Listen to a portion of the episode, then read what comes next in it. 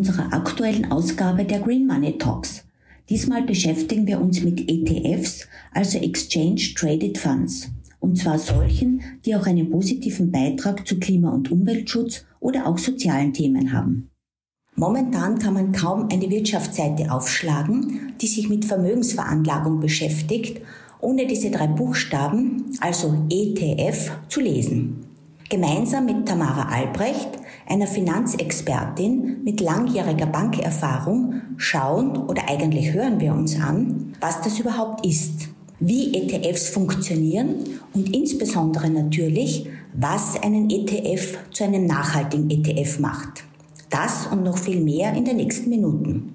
Mein Name ist Heidrun Kopp und ich leite das Institut für nachhaltiges Finanzwesen und das sind die Green Money Talks.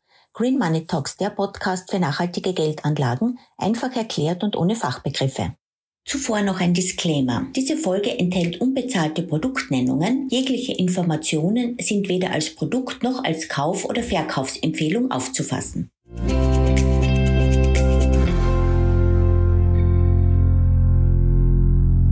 Liebe Tamara, was sind eigentlich ETFs und warum sind sie momentan so beliebt oder handelt es sich vielleicht doch nur um einen Trend? Was sagst du als Expertin dazu? Vielen Dank ähm, für den Podcast. Ähm, ETF ist ein sehr spannendes Thema und wie du schon gesagt hast, sind sie sehr, sehr beliebt und dafür gibt es natürlich Gründe. Schauen wir uns einmal an, was ETFs sind. Wie du schon gesagt hast, ETFs äh, ist, ETF ist die Abkürzung für Exchange Traded Funds. Das heißt, es sind passiv gemanagte Indexfonds, die die Wertentwicklung eines Index abbilden. Das heißt, mit einem ETF kann ich in einen ganzen Markt investieren, wie zum Beispiel dem ATX oder dem DAX und nicht nur in Einzelaktien. Wie der Name schon sagt, sind sie exchange traded. Das heißt, ich kann ETFs jederzeit an der Börse handeln, zu börseüblichen Handelszeiten das heißt, ich kann sie jederzeit kaufen und verkaufen. Äh, noch ein wichtiges Wort in der Bezeichnung ETF ist das Wort Funds, das heißt Fonds. Das heißt, ich habe hier wie bei einem klassischen Investmentfonds auch eine Sicherheit, weil es als Sondervermögen gilt.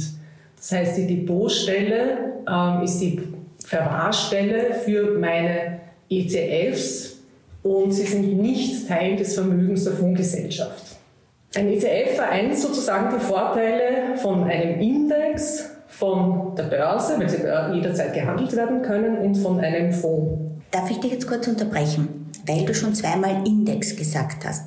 Was versteht man eigentlich unter einem Index? Ein Index umfasst die liquidesten Titel oder die liquidesten Unternehmen einer Börse. Zum Beispiel der ATX umfasst die 20 umsatzstärksten Unternehmen der Wiener Börse. Der DAX zum Beispiel umfasst die 30 umsatzstärksten Unternehmen der Frankfurter Börse. Und in dem Index werden die einzelnen Unternehmen auch gewichtet, je nach Größe und Marktkapitalisierung. Das Besondere an ETFs ist, ich kann auch neben Aktien ähm, in andere Anlageklassen investieren. Das heißt, es gibt auch ETFs ähm, für Anleihen, für Immobilien und Rohstoffe. Mit einem ETF kann man aber auch in unterschiedlichste Themen, Branchen, Regionen, Länder und Strategien investieren. So hat man die Möglichkeit, je nach Anlegertyp oder Vorlieben und auch Risikobereitschaft in unterschiedliche ETFs zu investieren. Es gibt zum Beispiel Branchen-ETFs, also wenn man äh, sehr interessiert ist, zum Beispiel an dem Gesundheitswesen oder der Infrastruktur, so gibt es eigene ETFs dafür. Es gibt aber auch Themen-ETFs, wie zum Beispiel erneuerbare Energien, Innovation, Klimawandel. Und genau aufgrund dieser Vielfalt sind ETFs auch sehr, sehr beliebt für die private Geldanlage. Das heißt, wir können davon ausgehen, dass es kein Trend ist, sondern it's here to stay. Auf jeden Fall, ja. Ähm, die Bekanntheit, der Bekanntheitsgrad steigt rasant an und findet sich in vielen Portfolios auch von privaten Anlegern wieder. Gehen wir zurück zum Ursprung. Seit wann gibt es eigentlich ETFs? Ähm, institutionelle Investoren wie Versicherungen und Pensionskassen investieren schon seit sehr vielen Jahren in ETFs. Äh, bei Privatanlegern ist es manchmal noch Neuland, aber wie schon gesagt, die Bekanntheit steigt rasant an. vor allem für Privatanleger, die ein Depot bei einem Online-Broker haben, gibt es hier viele verschiedene Möglichkeiten, auch längerfristig zu sparen, weil viele ETFs bieten auch Sparpläne an und daher sind diese Produkte auch für die Altersvorsorge sehr interessant. Also zu den Online-Plattformen kommen wir später noch. Kommen wir aber jetzt zum Kernthema unserer Green Money Talks. Wie unterscheidet sich ein konventioneller von einem grünen bzw. einem nachhaltigen ETF? Worauf müsste ich achten einerseits und zum anderen, was ist der Unterschied? Gibt es einen Unterschied zwischen einem grünen und einem nachhaltigen ETF? ETFs generell ähm, sind eine sehr günstige Möglichkeit, um Nachhaltigkeitskriterien im eigenen Investment umzusetzen. Das gilt sowohl für Aktien-ETFs und auch zunehmend für ETFs auf Unternehmensanleihen. Es gibt eine ganze Reihe nachhaltiger Indexstrategien. Einige Indizes zum Beispiel fokussieren sich auf Teilaspekte des Themas Nachhaltigkeit. Andere Indizes haben eine sehr breite Ausrichtung. Äh, zu den Teilaspekten gibt es zum Beispiel eigene Indizes auf den Klimawandel. Dann gibt es zum Beispiel eigene Indizes auf Elektromobilität, erneuerbare Energien, Wasser, Wasserstoff. Davon gibt es ganz viele interessante Indizes. Das heißt, wenn ich besonders interessiert bin an Wasser, weil ich glaube, dass das ein ganz wichtiges Thema für die Zukunft ist und ich einfach befürchte, dass sich hier Finanzhaie auf das Wasser äh, stürzen, kann ich als Privater mit meinem ETF in einen Index hineingehen, der sich mit Wasser auseinandersetzt. Genau so ist es. Also wenn ich mir mal das Thema ausgesucht habe, zum Beispiel Wasser, dann kann ich mir unterschiedliche ETFs zu dem Thema Wasser aussuchen. Und hier würde ich vorschlagen, eine Vorgehensweise wie bei anderen ETFs auch. Ich vergleiche dann die ETFs, die ich finde zu dem Thema Wasser. Mhm. Ja? Und hier kann ich einen Vergleich an, angehen, ähm, was, die, was das Fondsvolumen betrifft, was die Rendite betrifft, was die Kosten betrifft. Und dann kann ich hier eine Auswahl treffen. Noch einmal zurück zu der Frage, äh, um die Begrifflichkeiten abzugrenzen. Macht es einen Unterschied, wenn ich grün sage und wenn ich nachhaltig sage? Was ist der Unterschied beim ETF? Beim ETF habe ich bisher diese Unterschiede jetzt äh, in dem Sprachgebrauch nicht so gesehen. Äh, es gibt hier eher Themenindizes, die sich mit verschiedenen Themen oder Branchen beschäftigen, wie zum Beispiel erneuerbare Energie. Und dann gibt es breit ausgerichtete Nachhaltigkeitsindizes. Vielleicht kann man zu diesen breit ausgerichteten eher sagen nachhaltig, weil sie sich jetzt nicht nur einem speziellen Thema äh, verschrieben haben, sondern eben breit ausgerichtet sind und viele Kriterien berücksichtigen. Wir sprechen heute mit Tamara Albrecht über grüne ETFs. Sie hat uns schon erklärt, was ETFs überhaupt sind und worauf man beim Kauf achten muss. Gleich besprechen wir, wann es keinen Sinn macht, sich ein solches Finanzprodukt zuzulegen. Hier ein kleiner Hinweis an dich, liebe Hörerin. Tamara gibt als langjährige Finanzexpertin auch interessante Workshops für Frauen, in denen sie ähnlich wie wir in unserem Podcast das Thema Finanzen näher bringt. Klicke gerne auf den Link in der Beschreibung für mehr Informationen. Tamara, sind nachhaltige ETFs für jeden Anleger, für jede Anlegerin geeignet? Natürlich, wenn ich mich für das Thema interessiere, Nachhaltigkeit, dann ähm, finde ich auf jeden Fall den geeigneten oder passenden ETF, weil es viele ETFs auf unterschiedliche eben Themen und ähm, auch Branchen etc. gibt. Wenn man jetzt die Frage der Performance zum Beispiel heranzieht, ja, äh, habe ich einen Nachteil oder einen Vorteil, so zeigen Studien, dass es kein Nachteil ist, in nachhaltige Produkte generell zu investieren, auch nicht in nachhaltige ETFs. Ähm, das heißt, nachhaltige ETFs haben in keiner Weise einen Nachteil. Im Gegenteil, wenn man sagt, dass ich jetzt in zukunftsorientierte Branchen investieren möchte, ähm, dann sind das sicher Branchen dabei, die äh, in Zukunft natürlich erfolgreicher sein werden als, als andere. Gesetzt den Fall, ich habe mich entschieden, in einen nachhaltigen ETF zu investieren. Was ist der erste Schritt? Wo finde ich überhaupt ETFs? Kann oder muss ich das bei einer Bank machen? Bei Banken kann ich keinen ETF kaufen. Banken kooperieren mit Fondsgesellschaften. Das heißt, sie vertreiben Fonds und bekommen auch eine Provision dafür. Ich kann den ETF auch nicht direkt beim ETF-Anbieter kaufen, so wie ich Aktien auch nicht direkt vom Unternehmen kaufen kann. ETF kaufe ich, handle ich an der Börse, wie gesagt, Exchange Traded. Das heißt, ich kann die ETFs an der Börse kaufen, oder? Genau, ich kann an der Börse die ETFs handeln. Wie gesagt, ich kann sie jederzeit kaufen und verkaufen. Das ist auch der große Vorteil gegenüber klassischen Investmentfonds, die ich ja eigentlich nur einmal am Tag über eine Bank ordern kann und dann bekomme ich am nächsten Tag die Stücke in mein Depot geliefert. Und über welche konkrete Plattform kann ich das machen? Wie findet man ETFs, genau. meinst du? Ja, genau. Ähm, naja, ähm, fast jedes Online-Finanzportal, äh, jedes Bekannte hat auf seiner Seite neben den klassischen Anlageklassen auch ETFs und eine Sparte mit nachhaltigen Produkten, wie zum Beispiel finanzen.at oder finanzen.de oder börse.de das sind die Finanzportale, die man sehr leicht äh, über eine Suche im Internet findet. Eine Seite, die sich ausschließlich mit den ETFs beschäftigt, ist justetf.com.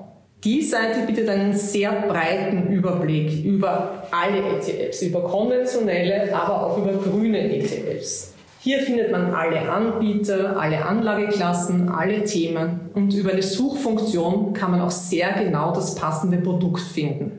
Die Seite bietet auch sehr viele interessante Vergleiche an, zum Beispiel Sparpläne oder ein Vergleich der Gebühren der Online-Broker und auch verschiedene Rankings, wie zum Beispiel die besten nachhaltigen ETFs für Europa. Sie bietet auch fertige Portfoliostrategien an und auch sehr interessant einen eigenen ETF-Kostenrechner. Hier kann ich vergleichen die Kosten eines ETFs im Vergleich zu einem klassischen Investmentfonds zum Beispiel. Wie hoch sind denn eigentlich die Kosten und die Gebühren? Kannst du uns irgendeine Indikation dafür geben? Ja, also ganz wichtig, bei einem ETF hat man keinen Ausgabeaufschlag wie bei einem klassischen Investmentfonds, der ja sehr hoch sein kann, bis, bis zu 5%. Bei den laufenden Kosten ist man mit einem ETF auch günstiger dran, weil man hier ja kein aktives Management eines Fondsmanagers hat, der aufwendige Analysen betreibt, das heißt, auch bei den laufenden Kosten habe ich geringere Kosten als bei einem klassischen Fonds. Ähm, wo bewegen wir uns da ungefähr? Eine Kennzahl dafür, und das steht auch bei jedem ETF dabei, ist die sogenannte TER, Total Expense Ratio. Das ist die Gesamtspesenquote.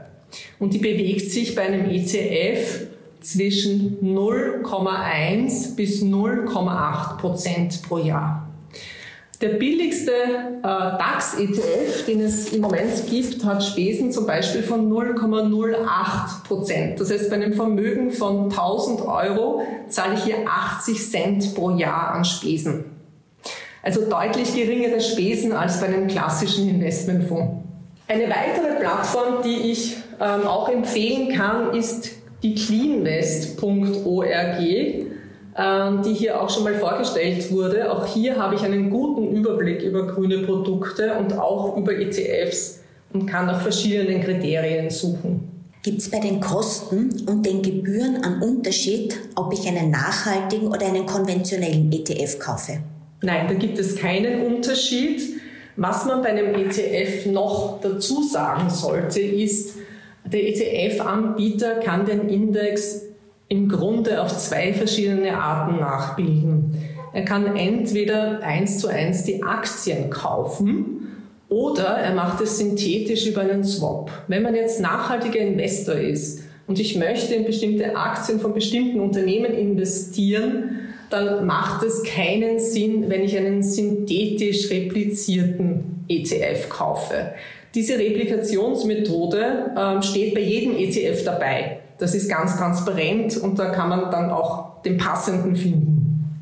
Nachdem wir jetzt über die Kosten und die Gebühren schon gesprochen haben, jetzt zum eigentlichen Grund, warum man Geld überhaupt anlegt, nämlich die Rendite, also den Ertrag, den ich mit meiner Geldanlage erwirtschafte. Wie schaut es jetzt aus mit diesen grünen, mit diesen nachhaltigen ETFs?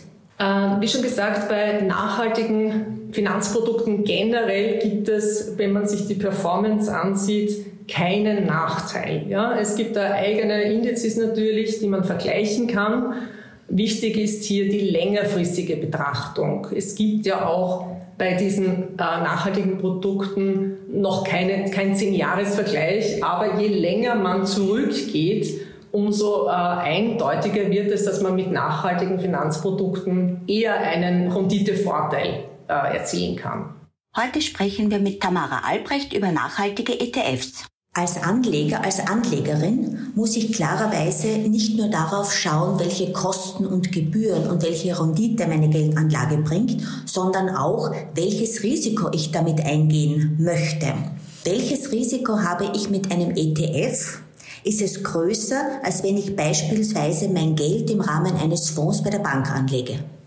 Äh, nein, ich würde es nicht als größer bezeichnen. Es ist aber dasselbe Risiko wie bei einem Aktienfonds. Das heißt, natürlich ist man äh, bei einem Index, bei einer Investition in, in einen Index, äh, nimmt man auch die Wertentwicklung in jede Richtung mit. Das heißt, natürlich kann die sehr volatil sein und äh, mal rauf und mal runter gehen. Da habe ich jetzt äh, kein geringeres Risiko als bei einem Aktienfonds. Die Sache ist immer, welche Anlagepräferenz, äh, welchen Anlagehorizont habe ich.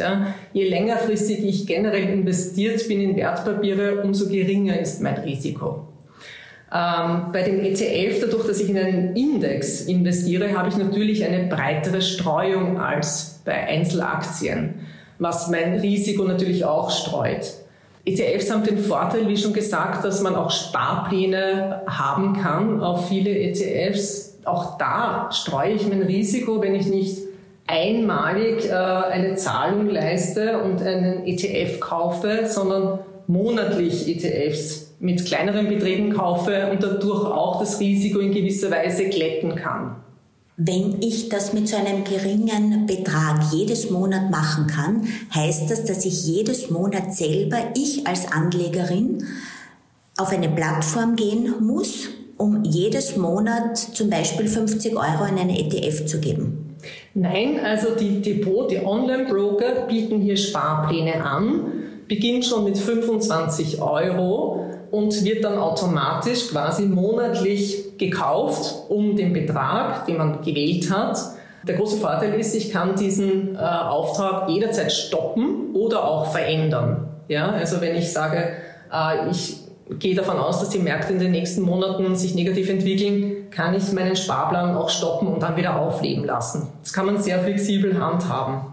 Sind hier auch die Kosten und die Gebühren gleich oder sind die teurer, wenn ich in so kleinen Tranchen investiere? Es gibt sehr, sehr viele Aktionen von Online-Brokern, dadurch, dass der Markt sehr, ähm, sage ich mal, umkämpft ist. Es gibt einen sehr, sehr großen Wettbewerb, sind die Spesen auch sehr, sehr transparent und die Gebühren. Wie gesagt, es gibt einen großen Wettbewerb und viele haben Aktionen laufen, sollte man sich unbedingt ansehen auch auf der Seite justetf.com äh, kann man sich aktuelle Aktionen immer wieder ansehen und manche Online-Broker verzichten hier teilweise ganz auf die Gebühr. Vielen Dank. Das ist sicherlich ein ganz wichtiger Hinweis an unsere Hörer und Hörerinnen, dass man auch mit kleinen Beträgen in ETFs sparen kann und wenn man den Markt ein wenig im Auge behält, dass es auch nicht mehr kostet. Genau so ist es. Wenn ich einen Fonds kaufe, kümmert sich, also einen Fonds bei einer Bank kaufe, kümmert sich ja jemand anderer darum. Deswegen kostet es ja auch mehr. Wenn ich einen ETF mir organisiere selber, heißt das, dass ich mich dann täglich, wöchentlich, monatlich mit diesem Produkt beschäftigen muss oder anders ausgedrückt, wie pflegebedürftig ist mein ETF?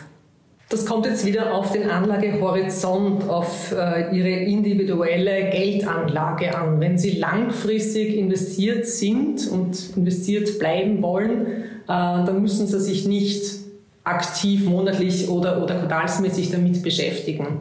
Wenn Sie, wie gesagt, äh, einen langfristigen Vermögensaufbau planen, dann kümmert sich der ETF auch um so Sachen wie Dividenden zum Beispiel. Das heißt, bei einem ausschüttenden ETF wird automatisch die Dividende dann ausgeschüttet vom ETF.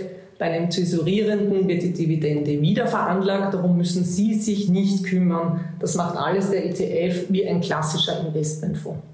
Weil wir gerade darüber gesprochen haben, ausschüttender und tesorierender ETF. Muss ich eigentlich in dieser Zeit irgendwelche Steuern berücksichtigen oder macht das der ETF für mich? Das macht auch der ETF natürlich, wenn Sie jedes Mal, wenn Sie einen Gewinn realisieren, das heißt, wenn Sie äh, einen Kursgewinn, also von einem Kursgewinn profitieren und dann verkaufen, das heißt, es muss wirklich realisiert werden oder eine Dividende bekommen, die Sie realisieren, dann fallen natürlich Steuern an und das übernimmt auch der ETF, die Besteuerung. Das heißt, Sie bekommen dann gleich die Dividende abzüglich der Steuer gut geschrieben. Haben wir hier noch irgendetwas vergessen? Auch zu dem Thema, wie pflegebedürftig ist der ETF? Wie gesagt, wenn Sie auf längere Sicht äh, einen Vermögensaufbau planen, dann ist es mit einem ETF recht einfach, weil sich der ETF eben um Themen wie Wiederveranlage von Dividenden etc. kümmert. Eine Frage ist mir jetzt doch noch eingefallen. Hat ein ETF eigentlich auch Nachteile?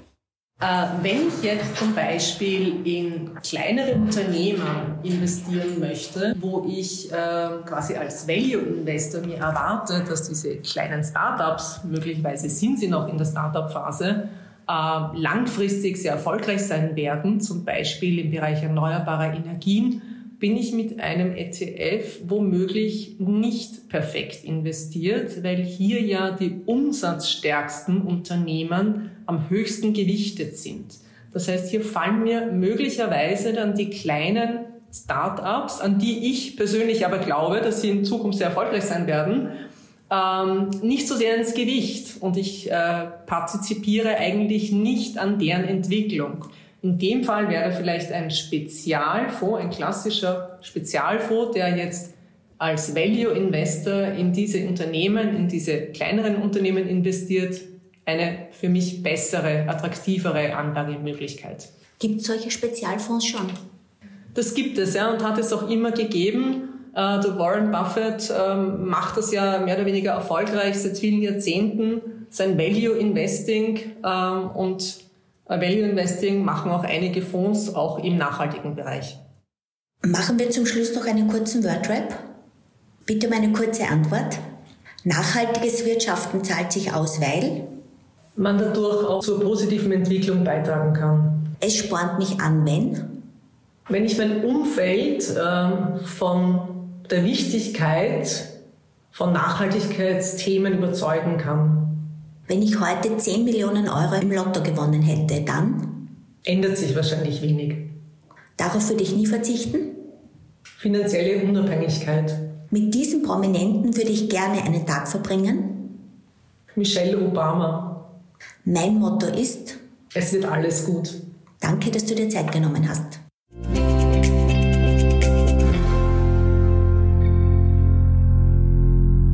Das war ein Gespräch mit Tamara Albrecht zu grünen ETFs. Wir haben erfahren, was die Vorteile dabei sind, wo man solche ETFs überhaupt findet und wann man lieber nicht investieren sollte. Für alle, die jetzt erst richtig interessiert an einer solchen Geldanlage sind, gibt es weitere Informationen in der neuen Online-Reihe des Women's Money Club Frauen und Finanzen Schritt für Schritt zum eigenen nachhaltigen Vermögen. Das ist eine Online-Reihe für engagierte Frauen, die ihre Finanzen in die eigenen Hände nehmen wollen. Auch beim nächsten Mal beschäftigen wir uns mit einem interessanten Thema aus der Welt des nachhaltigen Finanzwissens. Vorwissen ist wie immer nicht notwendig, denn wir erklären alles, was du wissen musst. Einfach und ohne Fachbegriffe, because your money matters. In diesem Sinne bleibt's gesund und bis bald, eure Heidrun.